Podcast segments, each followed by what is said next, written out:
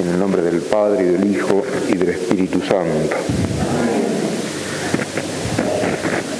En este primer día de la novena, en honor de San Pedro, patrono de esta parroquia, vamos a considerar la verdad que es el fundamento de todo lo demás.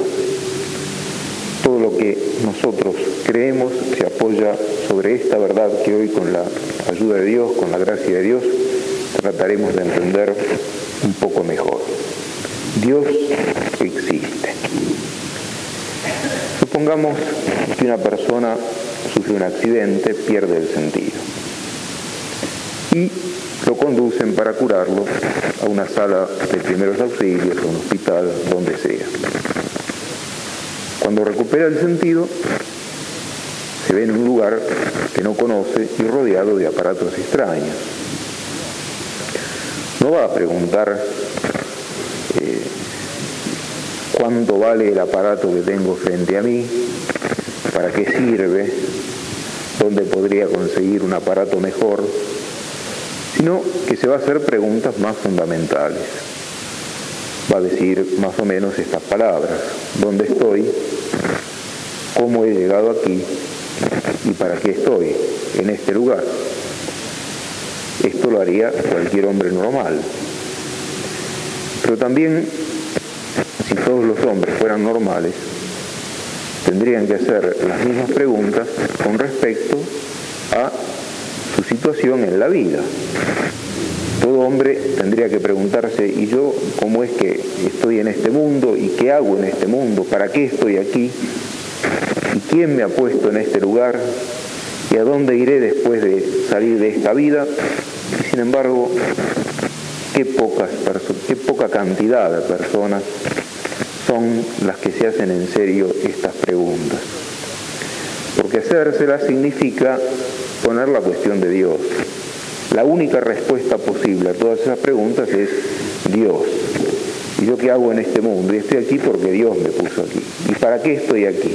Y para que al salir de esta vida yo pueda tener parte con Dios en la eternidad. Sin embargo, lo que haría cualquier persona normal al recuperar su sentido en un hospital lo hacen muy pocos hombres al que tienen uso de razón y se desentienden de las cuestiones fundamentales con respecto a esta vida. Y sucede tal cosa porque, desgraciadamente, vivimos en un tiempo de ateísmo. El Papa últimamente ha hablado muchas veces y con gran énfasis, con mucha fuerza, sobre la cuestión del ateísmo. Si nosotros abrimos un diario, encontramos que a Dios no se lo toma en cuenta. A lo sumo, se mencionarán las actividades de la Iglesia Católica, pero como una institución más en la sociedad. A lo mejor el diario nos dice qué es lo que hace el obispo, a quién recibió, pero porque la iglesia es mirada, o el obispo es mirado como un personaje que tiene una cierta figuración social más. Pero que el hombre en este mundo, en esta vida, está para ordenar cuanto hace a Dios, eso jamás aparece en ningún diario, en ningún noticiero, en ninguna película, en ninguna parte. Examinemos el mundo de las propagandas. Se dirigen a nosotros como si fuéramos únicamente animales y como si nuestra felicidad consistiera en eh, llenarnos de los productos que nos ofrecen, aunque nadie pueda consumir todo lo que se le ofrece, pero sin embargo se mira al hombre como un, un, animal que vive unos cuantos días sobre esta vida y tiene que tratar de ser feliz dándose todos los gustos y acaparando la mayor cantidad de bienes, de artefactos, de utensilios, lo que sea. El Papa últimamente ha denunciado este ateísmo, este ambiente de olvido de Dios, este ambiente en el que la gente vive sumergida por las preocupaciones del mundo, que son reales. Hay que preocuparse por las cosas del mundo, porque no porque Dios exista vamos a hacer como si en el mundo no tuviéramos ninguna preocupación ni tuviéramos que ejercitar la prudencia para satisfacer las necesidades de todos los días. No, por supuesto. Pero lo cierto es que nuestra vida no se acaba cuando hemos pensado en los problemas que el mundo nos plantea. Las palabras del Papa son las siguientes. Dice, el Papa denunció un mundo donde la idea de Dios es sustituida por la sed de acumular bienes, el consumo desenfrenado y la satisfacción de los instintos naturales. Se dirá, bueno, esta no es la situación de nuestro país, porque en nuestro país más que la sed de acumular bienes, todo el mundo lo que tiene es la sed de tener los bienes indispensables para la vida, sí es cierto. Las cosas han cambiado, pero también es cierto que nuestro país conoció tiempos de abundancia, de gran abundancia. Por, ejemplo, a nadie le faltaba la comida y la gente vivía para comer, para divertirse, etcétera, pero qué, qué poco se pensaba en Dios. Tal vez, tal vez lo que nos está pasando es consecuencia de todos los pecados que cometimos cuando aquí había abundancia de bienes y sin embargo la gran mayoría de la gente vivía de espaldas a Dios. El Papa dice, no existe solamente la persecución abierta en los países comunistas, que hizo y continúa siendo mártires. Existe también una amenaza más hipócrita y por ello mucho más peligrosa para la religión, que viene de muchos países del mundo llamado occidental, donde no se quiere fabricar mártires. En efecto, en nuestros países la religión no es perseguida abiertamente, pero se trata de matar la idea de Dios de las almas. En los colegios públicos no se puede hablar de Dios, la prensa no nos habla de Dios, la propaganda no nos habla de Dios, el cine, el teatro, la televisión, lo que sea, no nos hablan de Dios. Omiten considerar una pequeña cuestión, un pequeño detalle. No somos independientes, somos criaturas de Dios y por lo tanto Dios tiene que estar presente en cada uno de nuestros actos. Eso es lo que falta y por eso el Papa denuncia esta forma de vida como una persecución sistemática para la religión. Dice, esta clase de persecución no combate la idea cristiana, sino que la ignora, relegándola entre los mitos del pasado. Lo cierto es que Dios existe, y lo cierto es que la mayor parte de las personas no toma en cuenta que ha sido creado por Dios, que en este momento existe porque Dios le está concediendo el ser y que vive en el tiempo para ordenarse a Dios. De modo que al salir de esta vida será juzgado por Dios. Pero ¿por qué decimos que Dios existe? Y eso es lo que trataremos de considerar en este primer día de la novena. La Sagrada Escritura es terminante. Dice que no puede haber ateos de buena fe. El libro de la sabiduría dice, viendo la grandeza y la hermosura de la obra, tendrían que haber reconocido fácilmente la existencia de un artífice. ¿eh?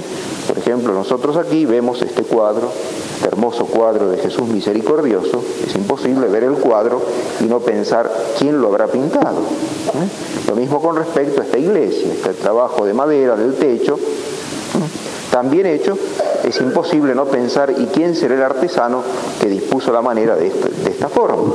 Bueno, también hay que pensar y quién será el que al mundo le dio el orden y la constitución que tiene. La única respuesta es Dios. Por eso la Sagrada Escritura nos dice que no hay ateos de buena fe, porque basta un mínimo de inteligencia y un mínimo de buena voluntad para que viendo el mundo podamos reconocer la existencia de Dios. Y San Pablo, en la carta a los romanos, es durísimo con respecto a aquellos que negaron el culto al Dios verdadero y terminaron adorando a los ídolos. Los ídolos, las estatuas, esas que representaban animales, seres imaginarios, dice San Pablo, son cosas muertas, pero en cambio el Dios invisible se deja conocer fácilmente por lo visible del mundo.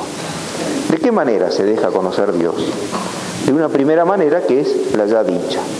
Viendo el mundo nosotros no podemos más que reconocer que Dios existe.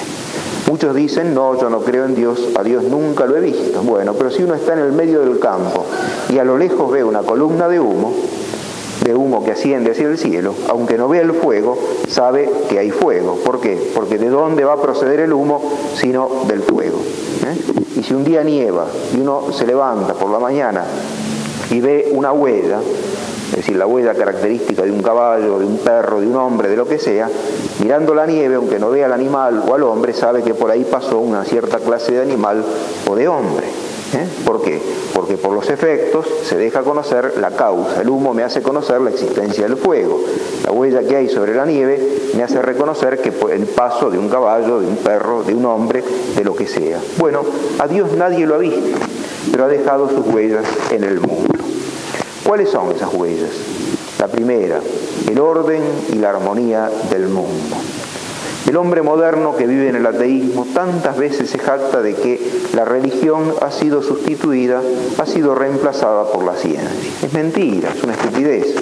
La ciencia es posible porque hay un orden en el mundo y la ciencia lo que hace es avanzar en el conocimiento del mundo porque el mundo está ordenado. ¿Y al mundo quién lo ordenó? ¿Y qué orden maravilloso que hay en el mundo? ¿Eh? Ahora, mañana comienza el invierno. ¿Por qué comienza el invierno? Porque la Tierra, en lugar de estar derecha, como cae una plomada, está inclinada. Y esto permite que al girar alrededor del Sol, durante una parte del año haya verano, durante otra primavera, durante otro eh, invierno, eh, otoño, invierno. Esa rotación de estaciones hace posible la vida humana, porque hace posible la vida vegetal y la vida animal. Si la Tierra estuviera derecha, se acabaría la posibilidad de ese cambio de estaciones y entonces no crecería ninguna planta, ¿eh? porque no, no podría prosperar ningún tipo de vida vegetal si siempre fuera invierno, si siempre fuera verano, y entonces no sería posible tampoco la vida animal ni la vida humana. Es un pequeño detalle.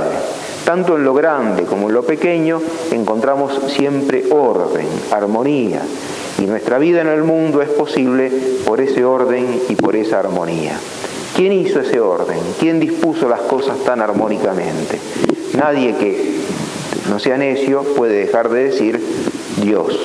A los que dicen que el orden del mundo se hizo solo, hay que recomendarles que hagan el siguiente experimento ya que ellos creen que las cosas se pueden ordenar solas, que durante 15 días no ordenen el dormitorio, que usen las cosas del dormitorio todos los días, de la cocina, o del comedor, como sea, pero que durante 15 días no ordenen nada y que esperen que las cosas del dormitorio, de la cocina, del comedor, etcétera, se ordenen solas. Imposible. ¿eh? Si no se pueden ordenar solas 10 o 20 o 40 o 100 cosas que hay en la cocina, en el dormitorio, en el comedor, ¿cómo se van a ordenar solas los millones de millones de millones, incontables, incalculables, cosas que hay en el universo? La única respuesta a ese orden maravilloso es Dios. Por eso San Pablo dice que los idólatras y los ateos no tienen excusa, porque lo invisible de Dios se deja conocer por lo visible del mundo. Y no es el único signo que Dios nos ha dado sobre su existencia. También ha puesto el signo de su existencia en nuestra conciencia. El primer signo ya fue mencionado, nos hizo inteligentes. Y siendo inteligentes no nos queda más remedio que preguntar sobre el porqué de las cosas. ¿eh? ¿Por qué existo? ¿Por qué estoy acá? ¿Quién me ha puesto? ¿Dónde iré después de esta vida? ¿Mm? Eso lo conocemos absolutamente todos. Quien quiera ha tenido en su familia eh, o ha conocido un chico de cierta edad, pongamos dos, tres, cuatro años, sabe que en determinado momento de la vida del niño empieza a preguntar por qué. Y el niño no es que esté loco o se le haya dado por, por esa manía, sino que empieza a aparecer, a manifestarse la inteligencia y es característico, es propio de la inteligencia que pregunte por qué. Si un niño de 2, 3 o 4 años pregunta por qué a todo, ¿cómo el hombre que tiene 20, 30, 40 o más no va a preguntar las cuestiones fundamentales que ya fueron mencionadas? Y sin embargo, tantos que a los dos o tres o cuatro años son capaces de preguntar por qué tienen 40, 50, 60 y se mueren con 80, 90 años y todavía no se han dignado responder a las preguntas fundamentales que dan sentido a nuestra vida. Otro signo de la existencia de Dios puesta en nuestra conciencia es nuestra capacidad para distinguir el bien del mal. Sabemos que hay personas buenas, hay personas malas, pero aún a la peor de las personas, antes de hacer algo malo, la conciencia le advierte, no hagas esto. ¿eh? A mí me tocó ser en otra parte del país capellán de una cárcel. Y aún los que estaban desgraciadamente encerrados en la cárcel tenían sentido del bien y del mal. ¿eh? Es decir, estaban ahí, algunos justamente, otros injustamente, Dios sabe lo que sucedió en cada caso, pero todos sin excepción tenían un vivo sentido de la justicia. Y la prueba es que si alguien les quitaba algo o si alguien no les cumplía con respecto a lo que le había prometido, ellos protestaban. ¿eh? Quiere decir que aún los delincuentes pueden distinguir entre el bien y el mal y saben apreciar el bien y se rebelan contra el mal cuando son objetos del mal. ¿Quién ha puesto en nuestra conciencia esa luz, esa voz que distingue entre el bien y el mal? Dios, evidentemente. No va a ser un antojo nuestro, porque si fuera una cosa que inventamos nosotros, cada uno tendría su propio sentido del bien y del mal. Y vemos que es algo que lo tienen en común todos los hombres. El que puso esa luz, el que puso esa voz, es Dios. Y con ello nos da un nuevo signo de que Él existe. Por el orden del mundo, por nuestra capacidad de preguntar las cuestiones fundamentales. Si somos capaces de preguntar es porque hay respuesta, y la respuesta es, es Dios. Por la luz que nos permite distinguir entre lo justo y lo injusto, lo bueno y lo malo. Ese, el que puso esa luz es Dios porque es sumamente bueno y quiere que nosotros, sus hijos, no hagamos el mal. Pero todavía puso otras, luz, otras formas para permitirnos conocer que Él existe. Él se ha revelado directamente. Dios ha hablado a los hombres. ¿Por qué decimos que Dios existe? Decimos que Dios existe por el testimonio del mundo y el testimonio de nuestra conciencia, pero sobre todo porque Dios ha hablado. Y no puede ser de otra manera. ¿Qué padre hay que no hable a los hijos? Y Dios es padre. ¿Acaso sería un padre bueno, un padre lleno de bondad, de misericordia, si Dios nos hubiera dirigido la palabra? Y Dios nos dirigió la palabra. ¿Cómo sabemos que nos dirigió la palabra? Porque están las constancias históricas de que Dios ha hablado a los hombres. ¿eh?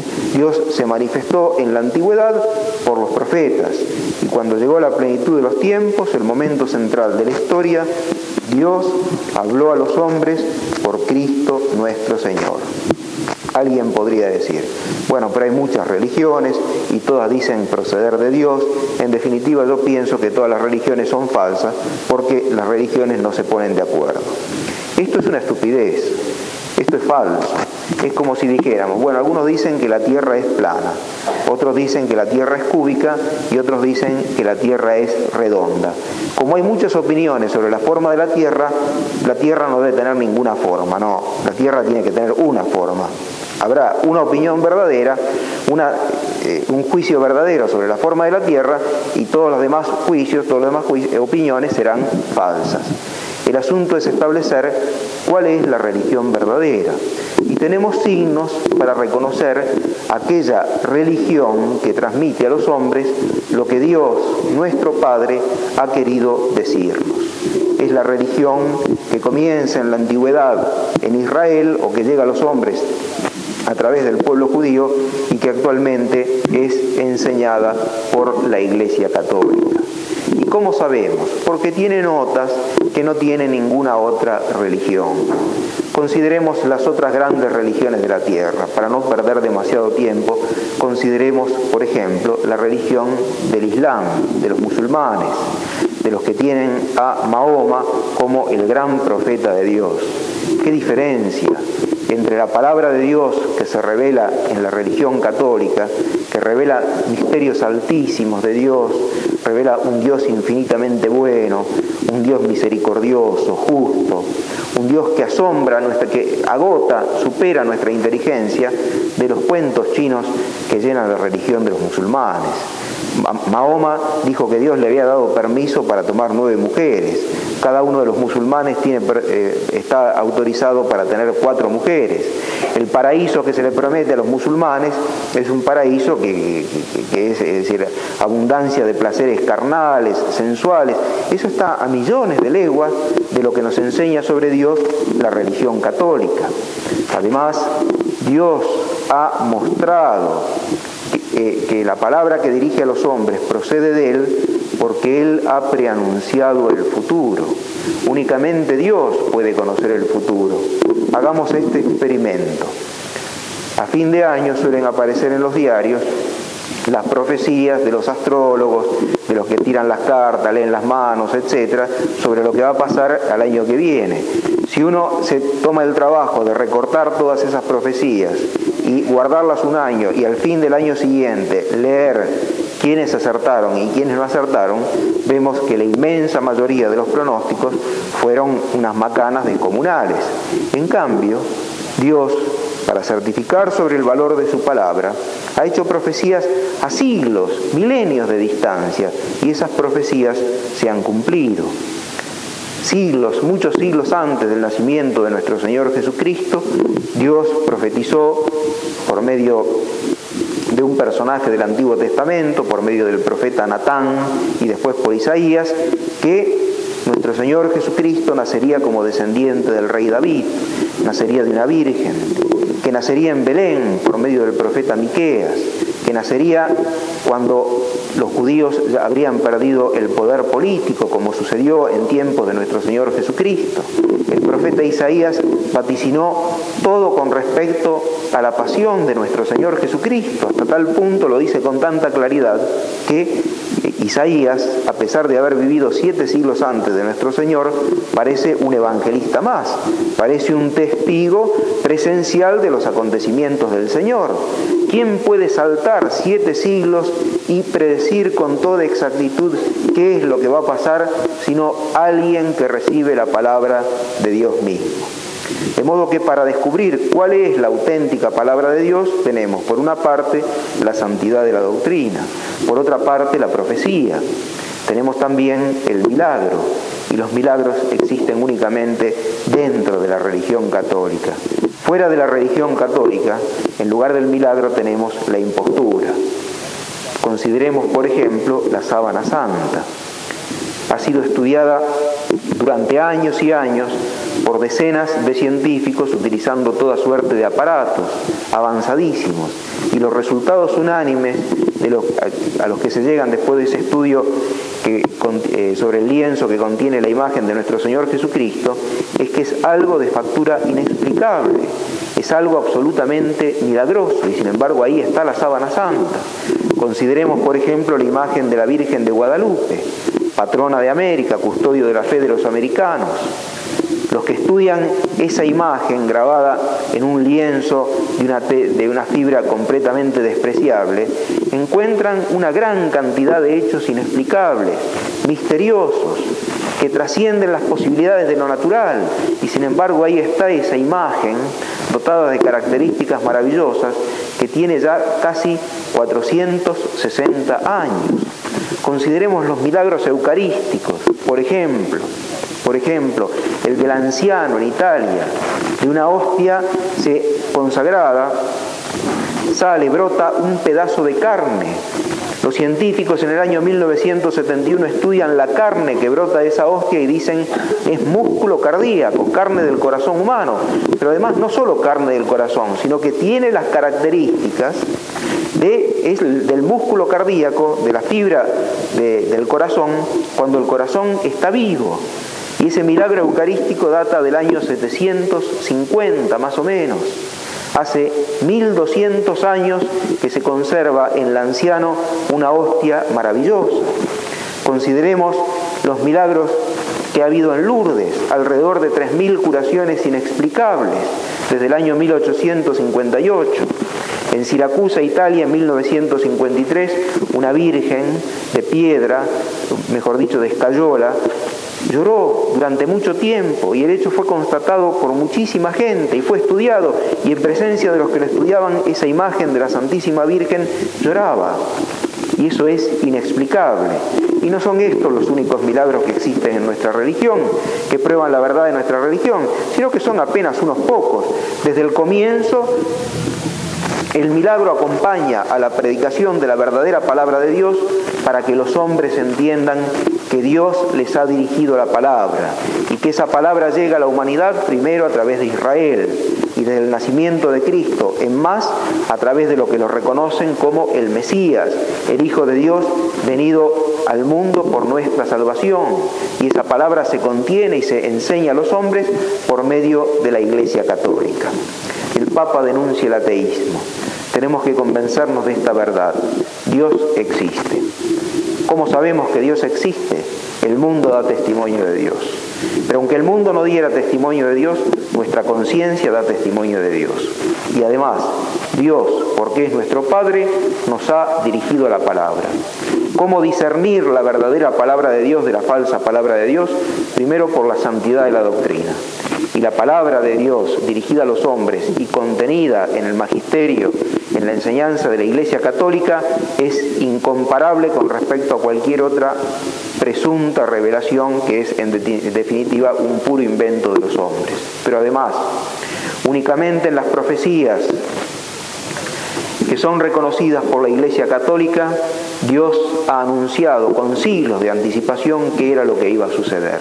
Y en tercer lugar, el gran signo que muestra que Dios ha hablado a los hombres, el gran signo que respalda la verdad de una palabra es el milagro. Y el milagro se encuentra solamente en la Iglesia Católica. Tenemos otros signos, además, que nos muestran la verdad de la Iglesia Católica. Consideremos el ejemplo de los santos no hubieran sido sostenidos e inspirados por Dios, no habrían podido haber, hacer lo que hicieron. Es cierto que en la Iglesia Católica no todos son santos, por supuesto. La mayor parte somos muy imperfectos y estamos muy distantes de acercarnos siquiera remotísimamente al ejemplo de los santos. Pero también es cierto que los santos nunca han faltado. El ejemplo de la santidad es algo que nos desconcierta y nos obliga a admitir una fuerza superior a las puras fuerzas del hombre, a las puras fuerzas naturales. Es otra prueba, la santidad dentro de la iglesia, que la iglesia no miente cuando se presenta como lo que es, como la depositaria de la palabra de Dios. Dios existe. Dios se manifiesta con la suficiente claridad a todo aquel que lo quiere reconocer. Pero claro, tantos viven en el ateísmo porque aunque Dios llame a las puertas de su corazón, la mayor parte de los hombres prefiere ser oídos sordos. ¿Por qué? Porque reconocer la existencia de Dios significa igual, aceptar la diferencia entre el bien y el mal. Significa no preocuparse absolutamente por las cosas de esta vida. Significa vivir sometido a las exigencias de la religión.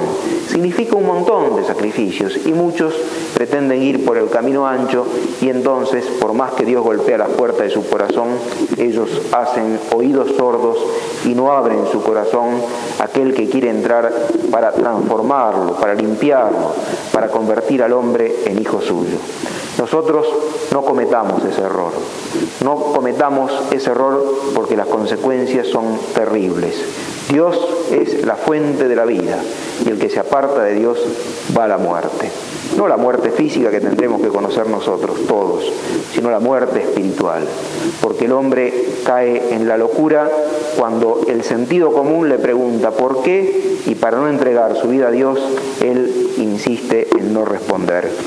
Por medio del profeta Jeremías, Dios dice, me daréis si me buscaréis de todo corazón. Aprendamos a buscar a Dios de todo corazón. Dios quiere más entregársenos que nosotros recibirlo, pues lo propio de Dios es la inclinación a dar. Pero Dios se nos dará, entrará en nuestra vida, en nuestra alma, si nosotros sabemos dirigir nuestra alma con todas sus fuerzas hacia Dios. La miseria del hombre no es ser pobre, sino no querer buscar aquel que lo puede enriquecer infinitamente, porque Dios es todo. Que así sea.